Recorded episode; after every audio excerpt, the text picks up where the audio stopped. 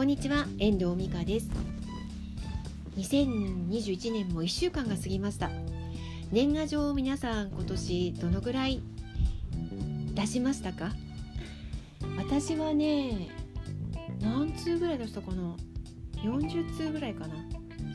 出したかなと思います。ここはここしばらくね年賀状いただいた年賀状に返信をすることにとどまっているんですけれども今年はちょっとなんか年末年始ねあまり体調も優れなかったのでまあなんか仕事ももちろん全てオフにしてゆっくり過ごしていたこともあって心に余裕があったのかもしれません。いただいた年賀状を一枚一枚見ながらその人のことを思って楽しくあの年賀状に返信をしていた感じでしたね。ちょっと一一昔前っていうか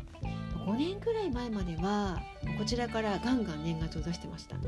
出す人は友人だったりとか学生時代の友達それからお世話になった先輩先生職場の元職場のつながっている同僚だったりとかって方に出してたんですけど今はねインターネットでつながっている SNS でつながっていたりすることも多いので出すことも少なくなりましたがそれでもやっぱり年賀状だけでつながっている方もいるのでやり取りしています、ま、最近の年賀状の傾向は写真とかねやっぱり個人情報のこともあるからかな。載せない人が多くなっていますね。あとねメールアドレスも載せなくなりましたね。ちょっと前までは写真がすごく多かった年賀状が。あとねメールアドレスも載っかってました。うん。ねで今年の年賀状はいただいた年賀状はねあのご家族で家の前で写真を撮っている写真とかはありましたね。でも我が家の年賀状は今年の夏に家族で行った知床の旅行の写真を載せました、まあ、この感染症のさなかに行ってきた旅行の写真載せるのもどうなのかとは思ったんですけど家族3人写ってるのもそれしかなかったんですよね。でそれをあの年賀状に載せて、えっと、来た方に返信する形でお送りさせていただきました。年賀状でもいただいたの一枚一枚見ながらねああこの子こんなに大きくなったんだとかあこんなところに住んでたんだっけとか気が付いたのが知床の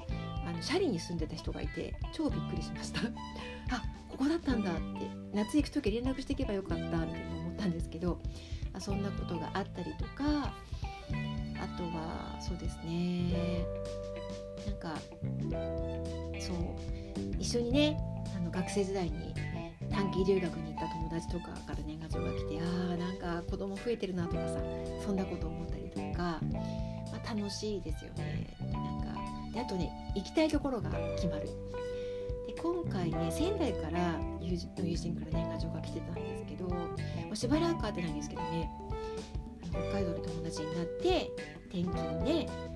仙台に行かれた方なんですけどあなんか会いたいなと思ってなんか自粛が落ち着いたら会いに行きたいなってちょっと思っています。YouTube ネタでもいいかなと思ってるんですけど、そういうなんか年賀状1枚やり取りでねさらにまた世界が広がっていく。また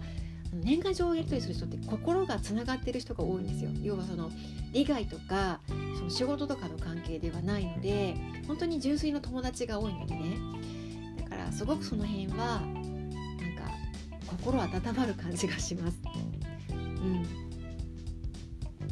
なんか切れていかない友達ばっかりが残ってる感じがするんですよ。なんかそんなことをね今回年賀状に思い気持ちにも少し余裕があったのかもしれません。皆さん年賀状どんな風に使われていますでしょうか？出されていない方もいるのかな？年賀状もあんまりっていう方も多いのかもしれませんね。でも実はなんか私の中ではなんかこうなんかずっとつながっていける友達だけが残っているような感じがしています。まあ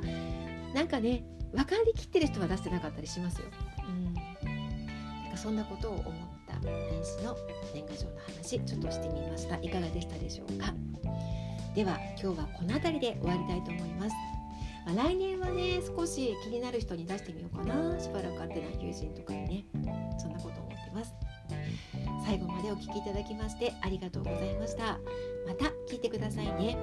ではまた。